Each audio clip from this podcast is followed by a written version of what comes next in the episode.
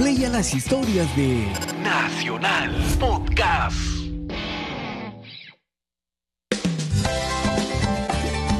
Nacional eres tú. Nacional nace cada día.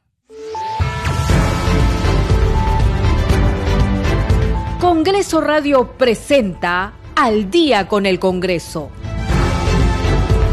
Una síntesis informativa del trabajo legislativo, de representación y de fiscalización del Parlamento Nacional. Una producción de la Oficina de Comunicaciones del Congreso de la República.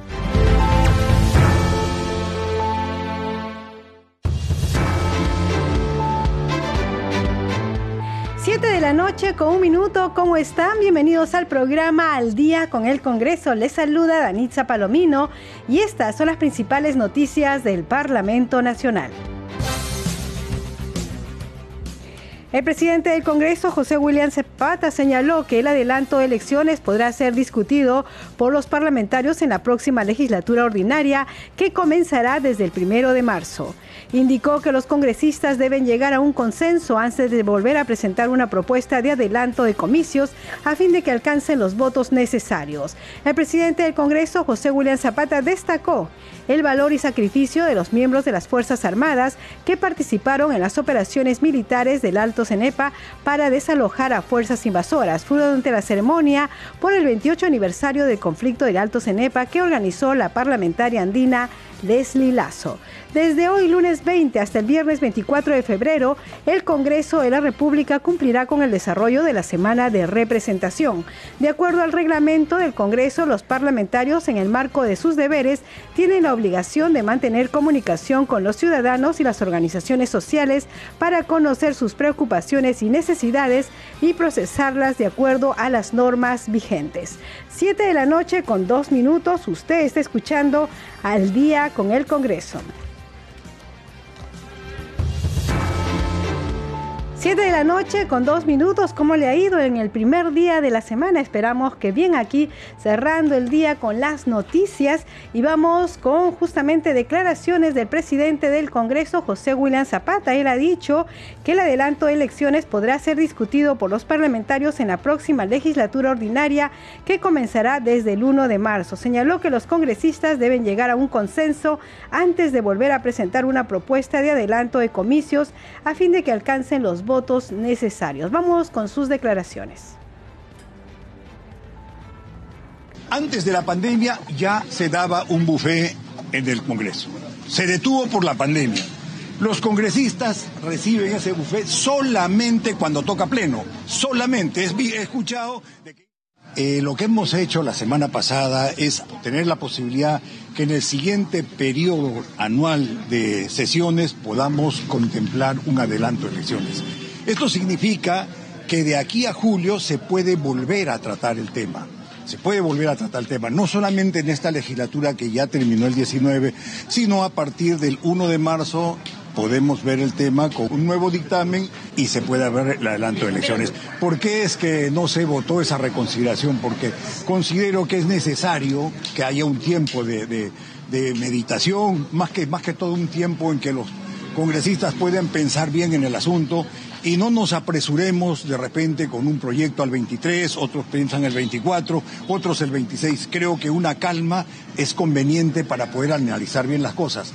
Creo que no hay problema en una semana, una semana y dos días, pues estamos viendo nuevamente el tema, pero ya más calmos. El que sea el 2023 o no sea el 2023 no tiene que ver nada con la legislatura, porque igual si no quieren que sea el 23 tampoco va a ser en marzo que comienza la, la, segunda legislatura. Eso va a depender del ánimo y de la voluntad de los congresistas para abordar el tema, no si es en el 23, en el 24. Ya tuvimos nosotros un, una posibilidad de que esto funcionara para abril del 24 y julio del 24 en que hacíamos el cambio. Eso, como ustedes saben, quedó en nada, se echó a perder pues bien, ahora estamos nuevamente en la posibilidad.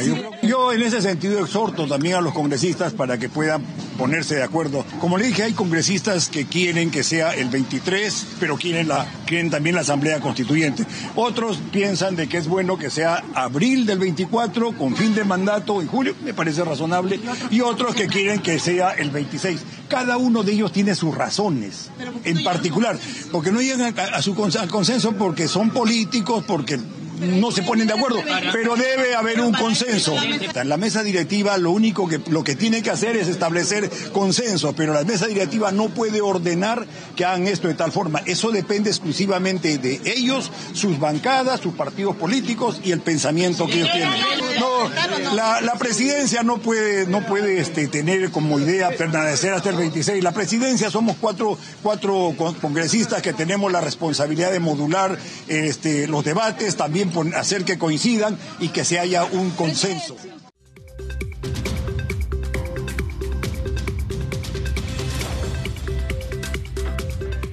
Siete de la noche con seis minutos y seguramente ustedes eh, supieron o vieron un reportaje en eh, el canal de televisión que hablaba sobre el costo de los, de los alimentos para los congresistas. Al respecto también se ha referido el presidente del Congreso, José William Zapata. Él ha dicho que los parlamentarios sí pagan diariamente por los consumos de alimentos que realizan dentro de la sede legislativa, a excepción de las fechas en que se reúne el Pleno de la Representación Nacional. En declaraciones a la prensa, William Zapata detalló que el bufet contratado es solo para las jornadas plenarias y no para las reuniones de otros órganos parlamentarios como la mesa directiva, la Junta de Portavoces o el Consejo Directivo. Vamos a escucharlo. Antes de la pandemia ya se daba un buffet en el Congreso. Se detuvo por la pandemia. Los congresistas reciben ese buffet solamente cuando toca pleno, solamente. he escuchado de que dicen que también se da en el Consejo Directivo, en reunión de portavoces. No, en absoluto no. Solamente es cuando hay pleno del Congreso y porque los congresistas están desde las 9 o 10 de la mañana hasta las 10, 11 o más de la noche, por eso es que se le da ese buffet al mediodía. Muy bien, otra cosa, ese, el, todos los demás días, todos los demás días los congresistas pagan la ración que consumen y son 25 soles, 23.50 más el tupper son los 25 soles. Lo que hemos hecho es llegar a ese, a dar el buffet como se daba antes, por la razón que les he dicho, y solo es para cuando hay pleno. Y yo en ningún momento he dicho que el, buffet era de 16 soles. Yo lo que le digo que el menú normal, eh, y no, no, existe el 16, son 25 soles, no es 16. Retiren eso de la cabeza, no es 26, es 25 pero es cuando es un menú que le dan. Lo, lo repito, se hacía antes de la pandemia. Lo que se ha hecho es volver. Yo creo que sobre ese tema no debemos darle más vueltas. No. 7 de la noche con 8 minutos y también se pronunció sobre este tema el oficial mayor del Congreso, José Chevasco Piedra, quien recordó que la política de buffets en el Poder Legislativo data del 2020, por lo que no se trata de una cosa novedosa. Vamos a escucharlo. Lo que pasa es que el Congreso decide retornar a la política de buffets que data de hace muchos años. Si recuerdo bien, la historia de los buffets empiezan creo en el año 2000, hace 22 años. Entonces no es una cosa novedosa. Lo que pasa es que hay público nuevo, gente nueva, que se impactan cuando conocen el término del buffet. ¿Y se gastaba lo mismo? Eh, dependiendo del costo de los alimentos. Ten presente que los alimentos son totalmente perecibles y es de acuerdo a la estación del año por momentos el precio sube y en otros momentos baja, porque es de acuerdo a la oferta alimentaria que tenemos. Eh, y no sería raro, cosa que hacemos nosotros también, que hacemos estudios de mercados permanentes. Es decir, dentro del contrato se establece que la administración puede hacer estudios de mercado respecto a otros tipos de alimentos y buffets en el mercado limeño y sobre esa base se reajustan los precios. No sería raro que dentro de un reportaje dentro de tres o cuatro meses el precio del buffet ya no valga 80 soles, sino valga 60 soles. Porque son alimentos perecibles y más que nadie las amas de casa saben cómo suben o bajan los precios de la alimentación. Pero ¿cuál es el mensaje? El mensaje es que sí, el Congreso es celoso en la alimentación, no solamente de los congresistas, sino también de sus empleados, de los visitantes. Cuando el contrato establece que la carne, la papa, cualquier insumo tiene que estar en buenas condiciones, Claro que tiene que estar en buenas condiciones, porque lo que no queremos es enfermarnos y a nadie sabemos muy bien que la salud es muy importante. En algunos años se ha cuestionado inclusive de cómo están las, las, refrigeradoras en el Congreso, cómo están los alimentos en el Congreso. Han habido críticas inclusive que alimentos descompuestos se habrían podido estar dando en el Congreso y eso ha generado, sí, rescisión de contrato. 7 de la noche con 10 minutos y como ustedes saben estamos en semana de representación. Desde hoy, lunes 20 hasta el viernes 24 de febrero, el Congreso de la República cumplirá con el desarrollo de la semana de representación. De acuerdo al reglamento del Congreso, los parlamentarios en el marco de sus deberes tienen la obligación de mantener comunicación con los ciudadanos y las organizaciones sociales para conocer sus preocupaciones y necesidades y procesarlas de acuerdo a las normas vigentes. Hay que decir que ya todos los parlamentarios parlamentarios, tanto en Lima como en el interior del país, están realizando actividades por esta semana de representación. Vamos a informarles, por ejemplo, que la congresista María del Carmen Alba eh, visitó el Hospital del Niño para donar sangre en la semana de lucha contra el cáncer infantil. En otro momento invitó a la población a apoyar la campaña porque todos los meses los niños necesitan sangre. El informe de nuestro compañero Luis Nieva. Bien, nos encontramos acompañando a la congresista Mari Carmen Alba en su semana de representación. Se encuentra ella en el Hospital del Niño de San Borja y está brindando algunas declaraciones después de haber realizado una donación de sangre. Vamos a escucharla. Eso es básicamente. Y felizmente eh, tengo hemoglobina alta. Eh, puedo, sí, y mi sangre eh, es RH negativo, grupo A, que es, es escasa, así que normalmente ayudo bastante. Los niños con cáncer hizo usted un, hincapié también la doctora Zulema, la importancia de donar sangre, sobre todo para los niños que necesitan de esta donación. No sé si usted nos puede comentar junto con la... Eh, sí, efectivamente, el 15 de febrero se conmemora el Día Internacional de la Lucha contra el Cáncer Infantil y nosotros aprovechamos esa semana para cumplir los sueños y por eso hicimos la, la campaña y estamos en es, aliados por un sueño y vinieron, y quiero agradecer a la congresista Donar, pero quiero agradecer a las Fuerzas Armadas, a las Fuerzas Policiales, vino el alcalde de Lima, el presidente del Poder Judicial, porque nuestros niños, como ves aquí, por ejemplo, a Génesis, ella que quiere ser jueza. ¿No? Entonces les cumplieron su sueño y a su vez, como necesitamos sangre y plaqueta para nuestros niños con cáncer, porque el seguro integral paga todo el tratamiento gratuito a nuestros niños, todo, que va desde 90 mil hasta 500 mil soles. Pero lo que no puede pagar es la donación de sangre porque es voluntaria y es por eso que hago un llamado a toda nuestra población. Los peruanos somos muy solidarios, que vengan a donar sangre para nuestros niños. Entonces un llamado también justo eh, reforzando lo que dice la doctora en relación a la donación que usted acaba de hacer esta ahora temprano en la mañana. Sí, hay que apoyar esta campaña, que como lo ha dicho la doctora Tomás, empieza en 15 de febrero por el Día Internacional del Cáncer y dura todo el año. No es solo este mes, es todo el año. Todos los meses necesitan 1.500 donaciones para salvar a estos niños. Y es una pena, la verdad, que no tengamos cultura de donación de sangre. Esto no pasa en otros países. No pasa, no sucede.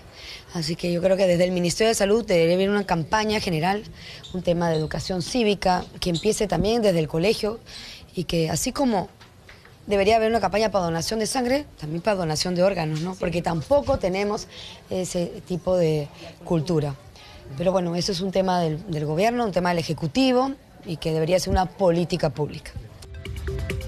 7 de la noche con 13 minutos y vamos con más actividades de los parlamentarios en la semana de representación. En esta oportunidad vamos a dar cuenta de las actividades de los congresistas de la bancada de Avanza País. En ese sentido, el congresista Diego Bazán Calderón sostuvo una importante reunión con funcionarios municipales de la provincia de Virú, entre ellos el gerente municipal José Luis Guerrero y con José Jauregui, representante de Empresa de Servicio Público de Electricidad Hidrandina. Esto fue en La Libertad. En la Lambayeque, por su parte, la congresista Jessica Córdoba participó en la primera sesión descentralizada y primera asamblea pública del grupo de pesca que tuvo lugar en el departamento de Lambayeque. Y por su lado, en Arequipa, la parlamentaria Diana González asistió a la reunión de coordinación entre el grupo multipartidario Región Arequipa y los integrantes del Consejo Regional. La legisladora también participó en el taller informativo de proinversión para nuevas autoridades que busca impulsar la inversión privada a través de los mecanismos de obras por impuestos, asociaciones público-privadas y proyectos en activos para mejorar los servicios públicos y la infraestructura pública. Siete de la noche con 15 minutos y esta vez vamos a ir con una entrevista que realizó nuestra compañera Perla Villanueva al congresista Edgar Tello del bloque magisterial, em, de la bancada bloque magisterial. Vamos con la entrevista. Bienvenido a Congreso Radio. Congresista. Sí, sí, ¿cómo está? Qué gusto, qué gusto. Queríamos informar sobre las actividades de su semana de representación. Sí, hoy día tenemos una mesa de trabajo con los empresarios de Gamarra, acá en el Instituto José Pardo, en coordinación con la Comisión de Producción, también con el congresista de Gran Medina. Y luego tenemos una visita al Colegio San Benito en Independencia. ¿Cuál es el tema que se va a abordar con eh, los empresarios o microempresarios, comerciantes del Emporio Comercial de Gamarra? es sobre la reactivación económica, ¿no? Dado que hay normas que impiden la libre competencia entre los empresarios con las importaciones que están viniendo pues, de, Pakistán, la India, de China, ¿no? Y se sienten los empresarios un poco en desventaja con, con las ventajas que les dan a, estos, a estas importaciones. ¿Quiénes estarán participando, congresista, en esta mesa de trabajo? Está participando el congresista de esta Medina, el que habla, y también los empresarios de Gamarra que se les ha convocado, se les ha convocado a la vez también se ha invitado a representantes del Ministerio de la Producción, del Ministerio de Comercio Exterior y Turismo, para que de esta manera puedan recoger la problemática y, y resolverla también, ¿no? Ya, muy bien. Nos comentaba que también va a ser trabajo de fiscalización en centros educativos, en instituciones educativas. También instituciones educativas, la 2081, que está en Independencia, José Gabriel Condorcanqui. Vamos a visitarla el día de hoy. Esto con motivo del inicio de las clases escolares, ya dentro de pocas semanas. Así es, ¿no? Viendo la preparación de las instituciones educativas y la poca inversión y preocupación del Ministerio de Educación para habilitar estas instalaciones para que nuestros niños puedan tener las condiciones favorables de empezar a estudiar. Tengo también en la tarde otra institución educativa, ¿no? Que es la de la que está también aquí en Mirones Bajo. También la necesidad del estudiantado que hace que se reabra, ¿no? Porque la han cerrado esa institución educativa con mucha demanda estudiantil, ¿no? El día miércoles, mañana martes tenemos una reunión en el Ministerio de Transporte porque tenemos también un problema con los con los dirigentes de la Asociación Nacional de Afocat para ver que se resuelva porque hay 20.000 víctimas que hasta ahora no pueden ser eh, atendidas porque justamente COFIDE y, la SBS le dan el pase y bueno, vamos a tener una reunión con, con el Ministerio de Transportes y Comunicaciones en hora de la mañana y en horas de la tarde también para ver sobre los proyectos que los alcaldes han vienen gestionando. El día miércoles estaremos en la municipalidad de Pachacamac, un distrito turístico, en el cual también estaremos eh, desarrollando una mesa de trabajo para ver los aspectos turísticos de comercio exterior el distrito tiene y para que pueda ser potenciado también. Hemos invitado también al MINCETUR, al Ministerio de la Producción, al Ministerio de Cultura también para que interactuemos y podamos coordinar estas instituciones del Ejecutivo en bien de la población y de promover el turismo y el comercio exterior en ese distrito tan importante del sur de Lima. En la tarde estaremos en, igual también estaremos el día jueves eh, visitando también otro hospital, ¿no? Y por la tarde estaremos en, en Huaycán, en una institución educativa, viendo también la problemática. El día viernes estaremos también en una institución educativa en Villa María del Triunfo, en Tablada del Urín. Estaremos en San Juan de Miraflores, en el Colegio Dolores Cabero de Grau y por la tarde también estaremos en un colegio de Villa María del Triunfo, Sagrado Corazón. Y como presidente de la Comisión de Comercio Exterior y Turismo, proyecto de ley, bueno, el dictamen que fue aprobado en el Pleno para implementar el sistema Braille en servicio de restaurantes y servicios turísticos a nivel nacional. Esto pues a beneficio del derecho de acceso a la información ¿no? que tienen las personas con discapacidad. Es parte de la política de inclusión para que vean que estamos legislando en favor de todos los sectores de la población y ninguno se sienta excluido, ¿no? Como en este caso, que los restaurantes y lugares turísticos puedan aplicar el sistema braille, ¿no? Para aquellos que, que son invidentes y obviamente también requieren ser atendidos y, y de esta manera darle las facilidades, ¿no? En los lugares donde también ellos desean visitar, tengan también todas las facilidades para que puedan también ser integrados en la sociedad y que vean también que sus derechos también se están dando, se está dando cumplimiento y respeto también a todos los sectores, ¿no? ¿La norma ha quedado ya lista para ser mm, promulgada por el Poder Ejecutivo? Así es, así es. Ya está ya aprobada en el Pleno, ya tiene el Ejecutivo, esperamos que le dé la ratificación y la autógrafa respectiva, porque va a beneficiar a muchos, a muchos discapacitados de este sector para el sistema braille dentro de la ley que hemos promovido en el Congreso de la República y que ha sido aprobado por unanimidad, ¿no? Muy bien, congresista. Gracias por compartir su agenda de esta semana de representación con nosotros, con Congreso Radio, y vamos a estar haciendo seguimiento a sus actividades para poder continuar informando. Lo dejamos para que pueda cumplir con su trabajo. Muchas gracias. Ahí seguimos trabajando. 7 de la noche con 20 minutos y los parlamentarios también informan sobre sus actividades en la semana de representación a través de sus redes sociales.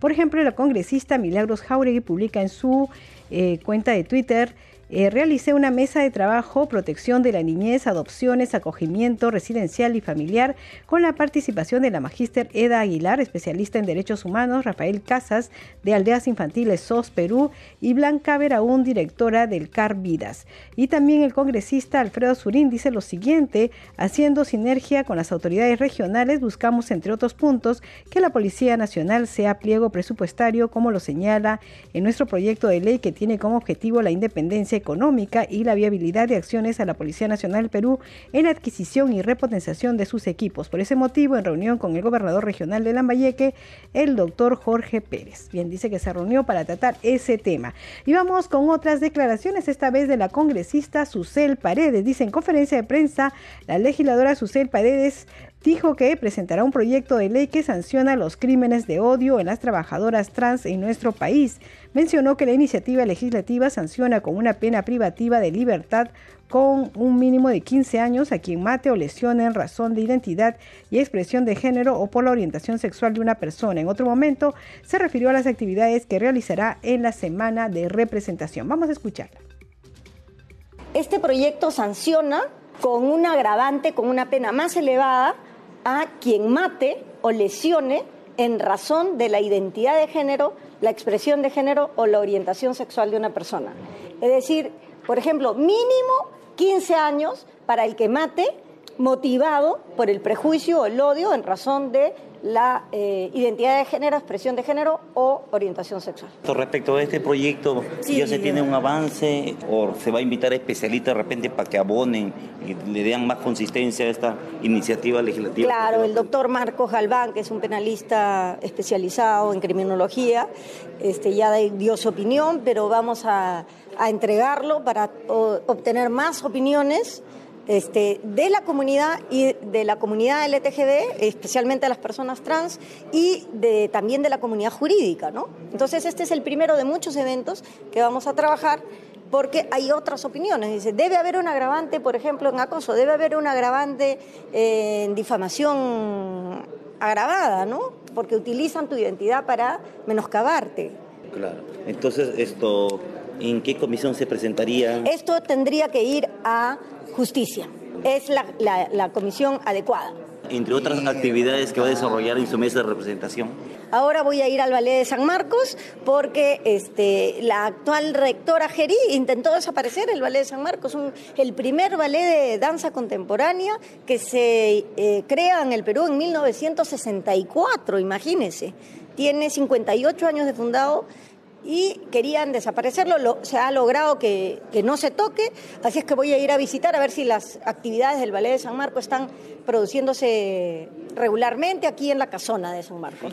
Voy a ir al, al, al MUNA, al Museo Nacional, que queda en Lurín, que Ahí vamos a ver cuánta gente va a ese museo. También este, voy a visitar otro museo, el depósito del Museo de Arqueología. Voy a participar en la marcha, voy a tener reuniones en Vía El Salvador, este, otra reunión con la Embajada de Alemania, varias reuniones que, que vamos a tener esta semana. 7 de la noche con 24 minutos y era la entrevista que realizaba nuestro compañero Víctor Incio a la congresista Susel Paredes en la semana de representación. A esta hora vamos a difundir las leyes que se vienen aprobando en el Congreso de la República, nuestra secuencia Leyes para ti. ¿Vives con el constante temor de convertirte en una de las tantas víctimas de feminicidio que ves por la televisión? ¿Crees que estás condenada a vivir con tu agresor y no sabes qué hacer? El Congreso de la República te ha escuchado y aprobó la ley que promueve los servicios de protección temporal en caso seas víctima de violencia. Esta iniciativa busca fortalecer el rol de los gobiernos regionales y locales para la implementación de hogares refugio con cobertura a nivel nacional, así como la entrega de predios y de bienes inmuebles para cumplir con este fin. De la misma forma, si has sido víctima de violencia y eres jefa de familia, podrás obtener un crédito a través del Fondo Mi Vivienda para acceder a una casa o también para mejorar, reforzar o remodelar el hogar donde vives actualmente. El Congreso hace leyes para ti.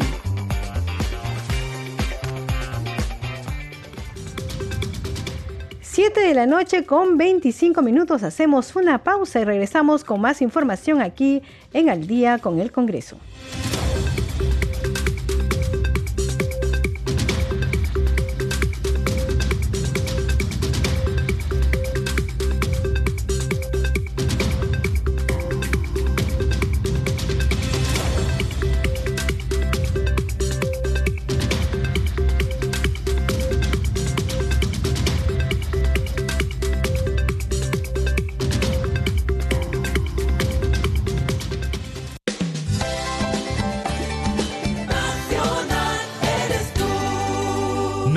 Nacional. Nace cada día.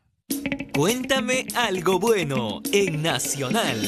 Una dosis diaria de buenas noticias. Yapaikuy, la aplicación para personas con discapacidad auditiva y verbal.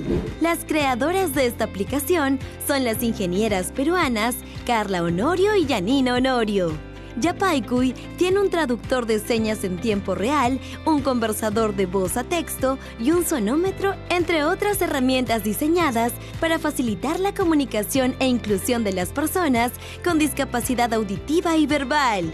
Puedes descargar esta app de forma gratuita en Play Store. Un millón de árboles serán plantados en Cajamarca. Esta es la meta del proyecto Huella Verde de Foncreagro, que cuenta con el apoyo de los pobladores cajamarquinos, el Ministerio de Desarrollo Agrario y Riego y la Universidad Nacional de Cajamarca. Se proyecta plantar medio millón de árboles de distintas especies el 2023 y alcanzar el millón en los dos años siguientes. Películas peruanas fueron seleccionadas para competir en el Festival de Cine de Málaga. Los films Estados Generales de Mauricio Freire y Punku de Juan Daniel Fernández estarán compitiendo para el premio a producciones iberoamericanas de este año. Además, Perú será el país invitado en esta edición del festival, que se llevará a cabo en España del 10 al 19 de marzo. Cuéntame algo bueno en Nacional.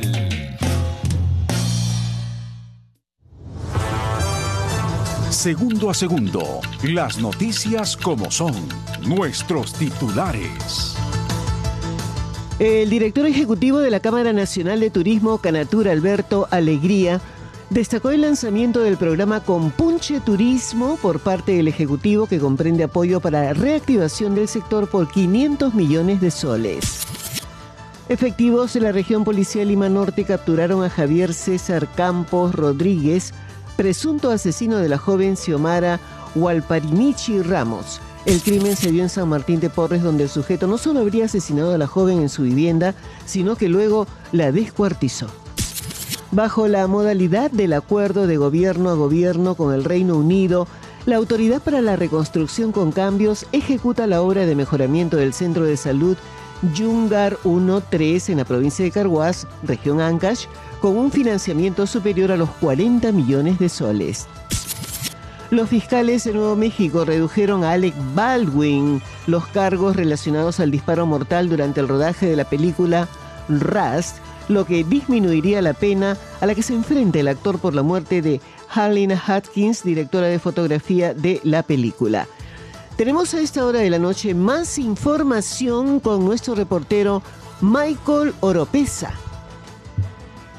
Gracias, buenas noches. El ex congresista Freddy Díaz fue trasladado a la carceleta del Poder Judicial en el marco de las diligencias luego de que se entregara a la justicia para cumplir los nueve meses de prisión preventiva en el marco de la investigación que se le sigue por el presunto delito de violación sexual contra una trabajadora del Congreso de la República, hecho que fue denunciado en julio del año pasado. El ex congresista Freddy Díaz Monago ingresó enmarrocado, resguardado por dos agentes de la Policía Judicial que lo llevaba de los brazos. Él, a su salida de la carceleta del Palacio de Justicia en el centro de Lima, esbozó una sonrisa, lo que generó la indignación de eh, curiosos que se encontraban en el punto. Hay que indicar de que eh, el traslado eh, del eh, ex congresista Freddy Díaz se dio desde la carceleta del Palacio de Justicia cerca a la avenida Paseo de los Héroes Navales hasta aquí, la cuadra 5 de la avenida Bancay, donde se encuentra la carceleta del Poder Judicial. Michael Oropesa, el informativo.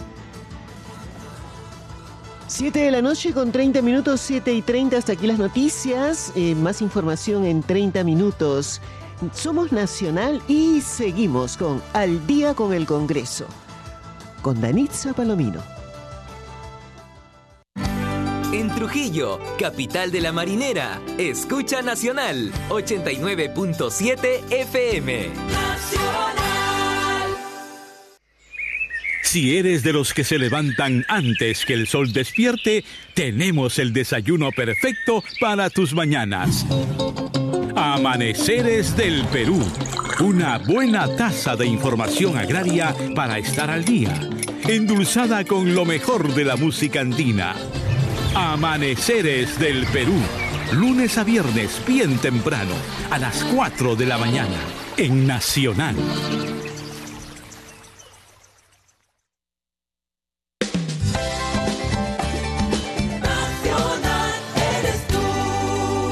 Nacional nace cada día.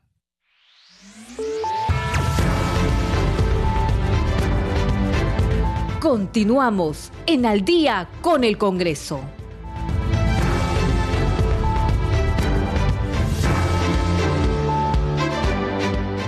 7 de la noche con 31 minutos. Bienvenidos a la segunda media hora del programa Al Día con el Congreso. Los estamos acompañando aquí en Radio Nacional. Rafael Cifuentes en los controles, Alberto Casas en la transmisión, streaming por Facebook. Ya saben, nos encuentra en Nacional en vivo y en la conducción de Anitza Palomino. Vamos con los titulares. El presidente del Congreso, José William Zapata, señaló que el adelanto de elecciones podrá ser discutido por los parlamentarios en la próxima legislatura ordinaria que comenzará el 1 de marzo. Indicó que los congresistas deben llegar a un consenso antes de volver a presentar una propuesta de adelanto de comicios a fin de que alcancen los votos necesarios. El titular del legislativo, José William Zapata, destacó el valor y sacrificio de los miembros de las Fuerzas Armadas que participaron en las operaciones militares del Alto Cenepa para desalojar a fuerzas invasoras. Fue durante la ceremonia por el 28 aniversario del conflicto de Alto Cenépaca que organizó la parlamentaria andina Leslie Lazo. Desde hoy lunes 20 hasta el viernes 24 de febrero, el Congreso de la República cumplirá con el desarrollo de la semana de representación. De acuerdo al reglamento del Congreso, los parlamentarios en el marco de sus deberes tienen la obligación de mantener comunicación con los ciudadanos y las organizaciones sociales para conocer sus preocupaciones y necesidades y procesarlas de acuerdo a las normas vigentes. 7 de la noche con 33 minutos, usted está escuchando al día con el Congreso. Y bien, vamos con el desarrollo de más noticias. El presidente del Congreso, José William Zapata, destacó el valor y sacrificio de los miembros de las Fuerzas Armadas que participaron en las operaciones militares del Alto Cenepa. Fue durante la ceremonia por el 28 aniversario del conflicto del Alto Cenepa que organizó la parlamentaria andina Leslie Lazo. Vamos a escucharlo. Tenemos las mejores relaciones con el Ecuador. Es más, tenemos una comisión ahora, Puyango Tumbes, del Congreso de la República, que está viendo cómo poder mejorar las cosas entre Tumbes y Perú. Y creo que desde ese tiempo nos convertimos en, muy buenos amigos de los ecuatorianos.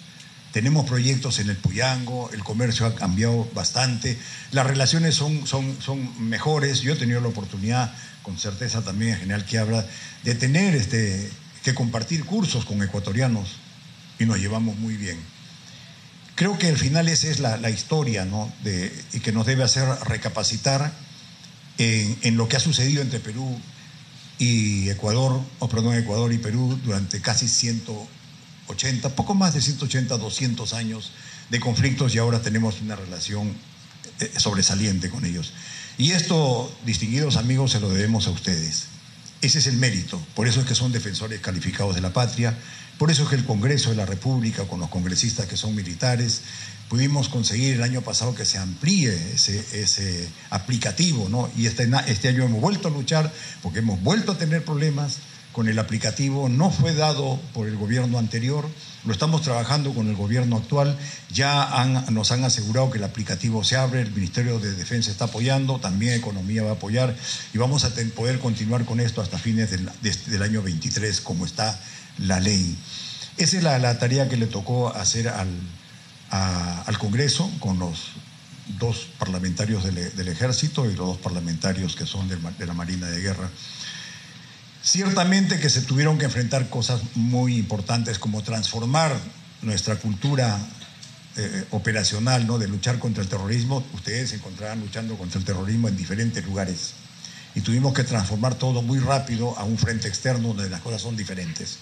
Ese fue un, esfuerzo que hicieron ustedes, un esfuerzo también que nos sacó del lugar, porque tener tantos años luchando contra el terrorismo, donde la teoría es diferente, la teoría, la doctrina es diferente, a luchar en un frente externo, hizo que ustedes con la buena voluntad y el esfuerzo que solamente tienen los militares, y militar al principio, militar siempre, eh, pudieron conseguir y le hemos dado esa paz a, nuestra patria, a nuestra familia, y no más pensar, no más pensar que tenemos una amenaza en el norte, todo lo contrario. Esta ceremonia que organiza la congresista Leslie Lazo, donde están ustedes como participantes, general Quiabra, nos acompañan el jefe del Comando Conjunto y el comandante general del, ejército, también es combatientes, técnico, jefe superior, y ustedes, que son las personas más importantes, ¿no? De esta ceremonia y a la que la congresista Leslie Lazo les rinde el homenaje para ustedes, distinguidos defensores de la patria. Muchas gracias por estar con ustedes y el eterno agradecimiento. 7 de la noche con 36 minutos. Usted está escuchando al día con el Congreso y vamos con más información. El grupo de trabajo de pesca de la Comisión de Producción Micro y Pequeña Empresa y Cooperativas realizó su primera sesión descentralizada en el local de la Asociación de Armadores de Embarcaciones de Madera y Pescadores Artesanales en el distrito de Santa Rosa en la ciudad de Chiclayo. La sesión fue dirigida por el presidente del citado grupo, el parlamentario Miguel Sixia. Justamente nuestra compañera Madeleine Montalvo entrevistó al congresista Sixia. Aquí la entrevista. Hoy día se programó, hoy día lunes 20, una sesión descentralizada del grupo de, trabajo de pesca de la Comisión de Producción Micro de Pequeñas Empresas y Cooperativas, en la cual pues, soy miembro titular y en el grupo de pesca soy el presidente. Para bien, Hemos tenido la presencia de congresistas de acá de la región de Lambayeque, como la anfitriona, la quien hizo el pedido de llevar esta sesión y audiencia descentralizada, la congresista, la congresista Jessica Córdoba, como la presencia también de la congresista Marlene Porteros, el congresista doctor Valcárcel y la congresista eh, María Acuña. Asimismo, hemos tenido la presencia del vicepresidente del grupo de pesca, del congresista Martí Corena y la presencia de nuestro congresista y paisano de Piura, dedicado a la pesca, un hombre inclusive empresario eh, eh, de, la pesca, en la pesca industrial, el congresista Bernardo Pasos, y también hemos tenido este, virtualmente la presencia de otros congresistas en la cual forman parte del grupo. Sin duda es toda una delegación de congresistas que se han dado cita el día de hoy, congresista exactamente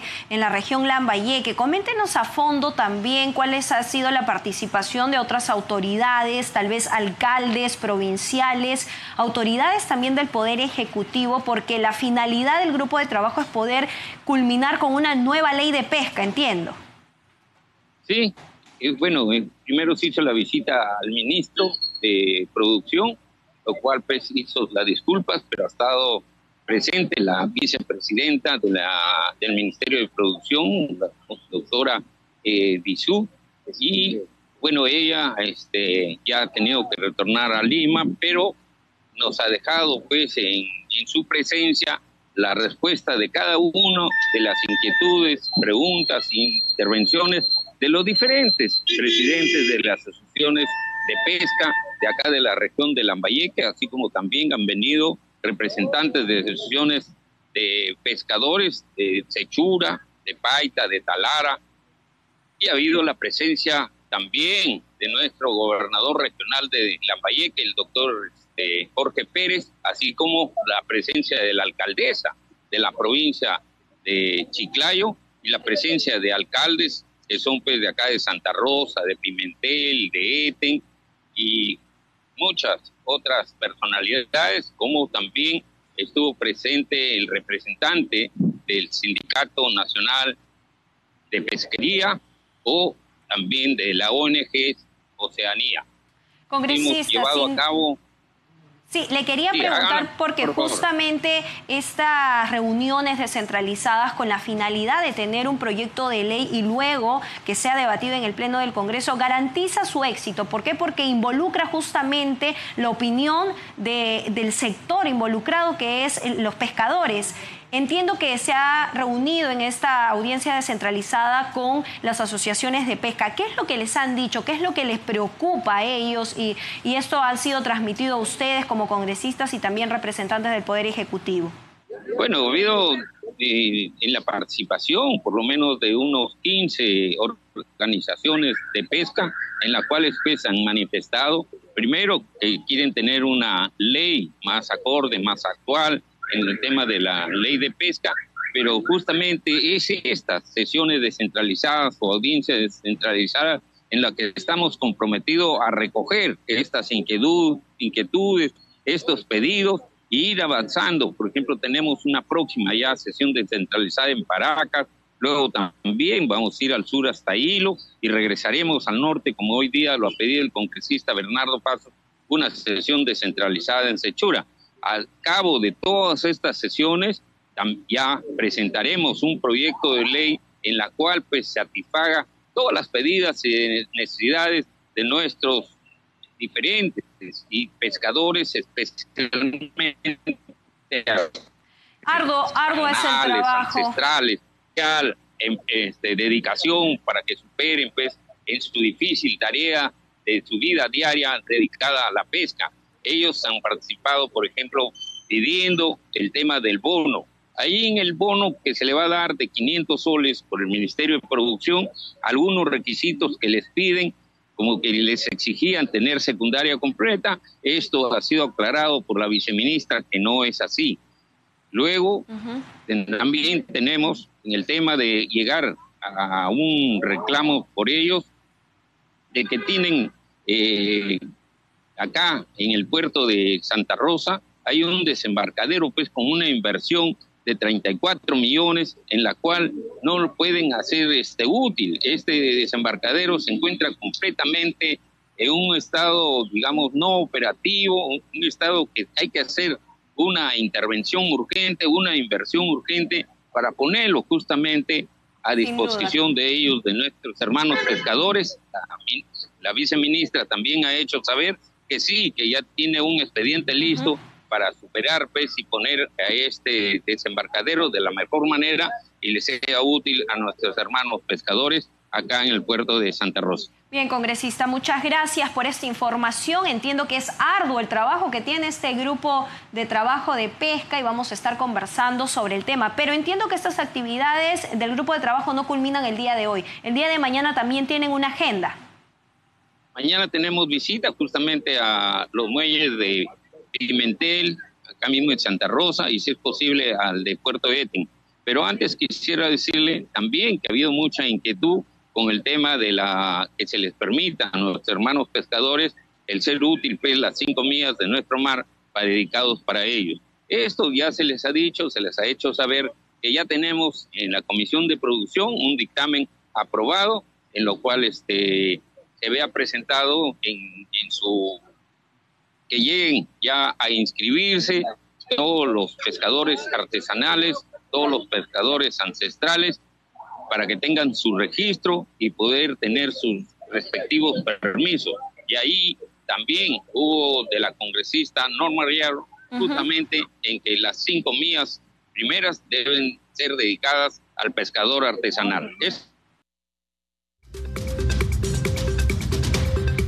7 de la noche con 44 minutos y ahora vamos a dar cuenta de las actividades por semana de representación de los congresistas de la bancada Perú Bicentenario. Hay que iniciar con el congresista Jorge Martí Corena y también el congresista José María Balcázar, quienes participaron junto a funcionarios del Grupo de Trabajo de Pesca de la Comisión de Produce del Congreso de la República en el análisis de temas relacionados a la actividad pesquera. En Hilo el congresista Víctor Cutipa, en su primer día de semana de representación, se reunió con representantes de la sociedad civil en la provincia de Hilo, entre ellos el presidente de presupuesto participativo Darío Cárdenas y el secretario general del Sindicato de Pescadores Industriales de Hilo, Teodoro Cayata. Y también el congresista Jorge Coaila Juárez sostuvo una reunión con el presidente Francisco Colana Colana, integrantes de la Asociación de Trabajadores Pesqueros Jubilados Anchoveteros del Puerto de Hilo, y trató sobre los proyectos de ley que proponen crear el Fondo de Jubilación para los referidos trabajadores. Y en Loreto, el congresista Guido Bellido Ugarte tras surcar el río Amazonas, llegó al distrito de Indiana, siendo recibido por el alcalde local, con quien visitó el mercado central, advirtiendo una infraestructura pendiente de atención por parte del Estado. Bien, estas son las actividades de los parlamentarios en semana de representación. Nosotros nos vamos a esta hora a nuestra siguiente secuencia. Congreso en redes. A esta hora de la noche tenemos información con nuestra compañera Perla Villanueva. Adelante, Perla. Danitza, muchas gracias. Empezamos a dar cuenta de las publicaciones en el Twitter. Empezamos con la publicación del parlamentario Jaime Quito, que utiliza el hashtag Semana de Representación. Como sabemos, los parlamentarios a partir de hoy y hasta el 24 de febrero cumplirán actividades por su semana de representación. El parlamentario Jaime Quito informa que a semanas del inicio del año escolar, visitó la institución educativa José María Arguedas en Paucarpata ante las afectaciones por una obra municipal y lluvias, dice. Asumimos el compromiso de continuar apoyando las gestiones en favor de los estudiantes y comparte con nosotros algunas fotografías de su visita realizada a este colegio. El parlamentario Alfredo Azurín Loaiza, por su parte, también utiliza el hashtag Semana de Representación e informa que ha iniciado el trabajo de fiscalización en la región Lambayeque relacionado a las acciones de fortalecimiento de seguridad ciudadana. Por su parte, la parlamentaria Jessica Córdoba Lobatón informa que en el inicio de la semana de representación participó de la primera sesión descentralizada y primera asamblea pública del grupo de pesca por primera vez en la región Lambayeque en la que se abordaron propuestas para una nueva ley general de pesca. También comparte fotografías de esta reunión con pescadores artesanales de la región Lambayeque. Y por último, el parlamentario Alejandro Muñante, quien señala lo siguiente, grata noticia hemos recibido hoy en Chincha cuyo alcalde acaba de anunciar la cesión de 9 hectáreas de terreno para la primera Universidad Nacional de Chincha, que será una realidad tras la aprobación de su creación en el Pleno del Congreso. Utiliza el hashtag Semana de Representación. Hasta aquí, Danitza, algunas de las publicaciones en las redes sociales. Regresamos contigo. Muchas gracias Perla Villanueva y justo sobre lo que hablaba Perla Villanueva que en el Pleno del Congreso se aprobó el proyecto de ley que declara de necesidad pública la creación de la Universidad Nacional Tecnológica de Chincha, una TECH, en la provincia de Chincha, departamento de Ica. Vamos con el informe.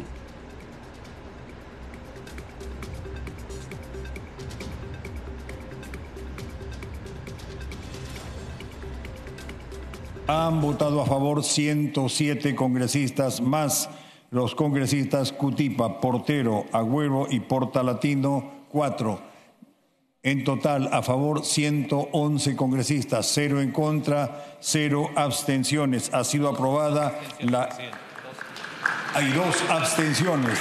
Ha sido aprobada la exoneración de la segunda votación. Chincha podrá contar pronto con una universidad nacional para beneficio de los jóvenes de esa provincia y de las zonas aledañas. El Pleno del Congreso dio el primer paso para este anhelado sueño de los chinchanos al declarar de necesidad pública e interés nacional la creación de la UNATECH o Universidad Nacional Tecnológica de Chincha.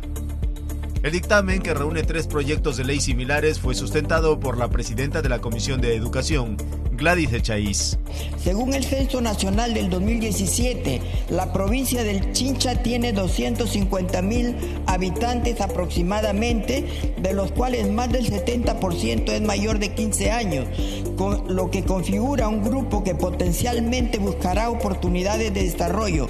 Sin embargo, en la actualidad no existe una universidad pública que les brinde dicha oportunidad de capacitarse. La titular de la Comisión de Educación expuso así la necesidad de contar con esta casa de estudios. Los autores de esta iniciativa expusieron los beneficios que traería consigo la propuesta. Ahora con la presencia y encargándole al Poder Ejecutivo a través del Ministerio de Economía y Finanzas, en coordinación con las entidades competentes del Gobierno Regional de Ica, con la Municipalidad Distrital de Chincha, Provincial, creemos importante esta creación de la universidad que va a permitir dosificar, va a permitir ampliar la cobertura del sector educativo en la región de Ica. Yo de alguna manera expreso lo que ya los chinchanos de hace mucho tiempo han estado anhelando.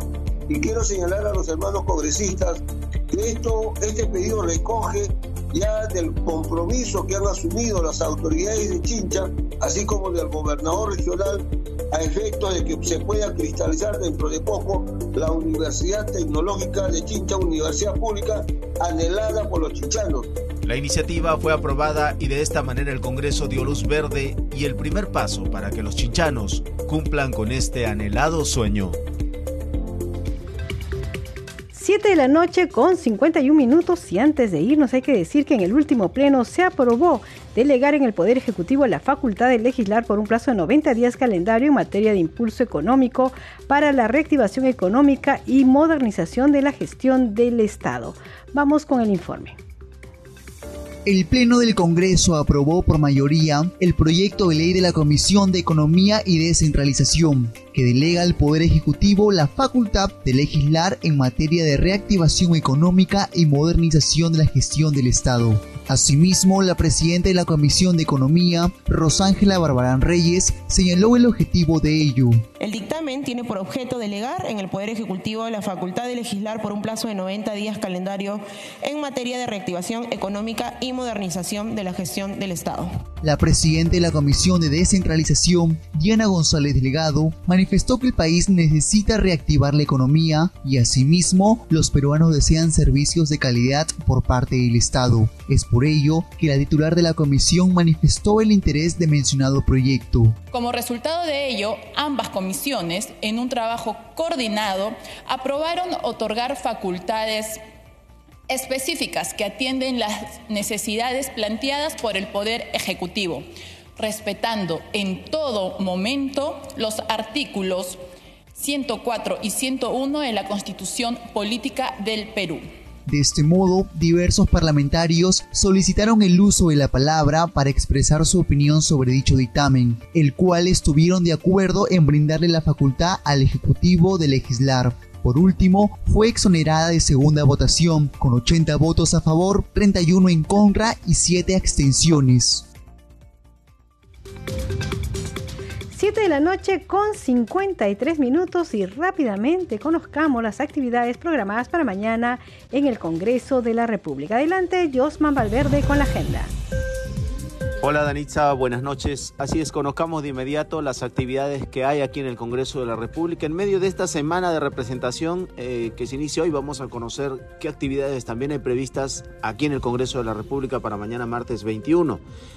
Tenemos eh, actividades, por ejemplo, desde las 9 de la mañana con un evento denominado Feria Emprendedora para fomentar las compras de las MIPES que está organizando la Comisión Especial Multipartidaria Capital Perú.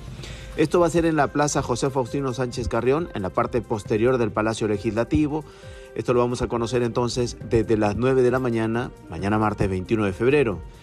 A esa misma hora hay una ceremonia que se está convocando por parte del congresista Roberto Quiabra de su despacho y es para eh, denominado las licenciadas que participaron en el proceso de la pacificación nacional en la lucha contra el terrorismo y en la defensa de la democracia, integrantes de la primera promoción del servicio activo no acuartelado femenino, el SANAF, del Ejército del Perú, año enero 1993 a diciembre 1994. Es esta ceremonia entonces la que se va a desarrollar a las 9 de la mañana también en la Plaza José Faustino o en el auditorio José Faustino Sánchez Carrión del edificio del mismo nombre.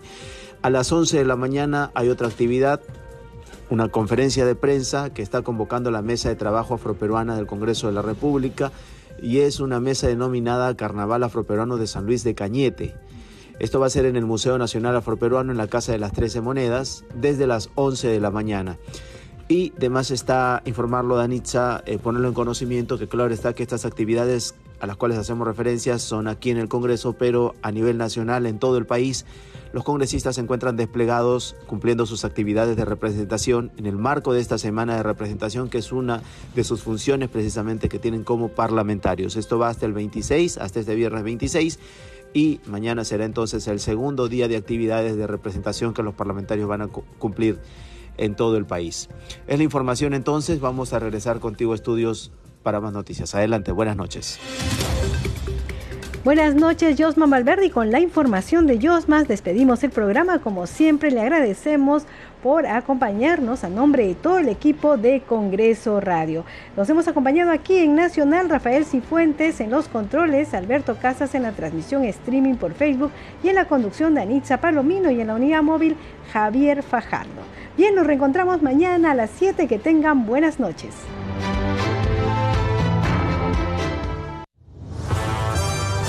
Segundo a segundo, las noticias como son, nuestros titulares.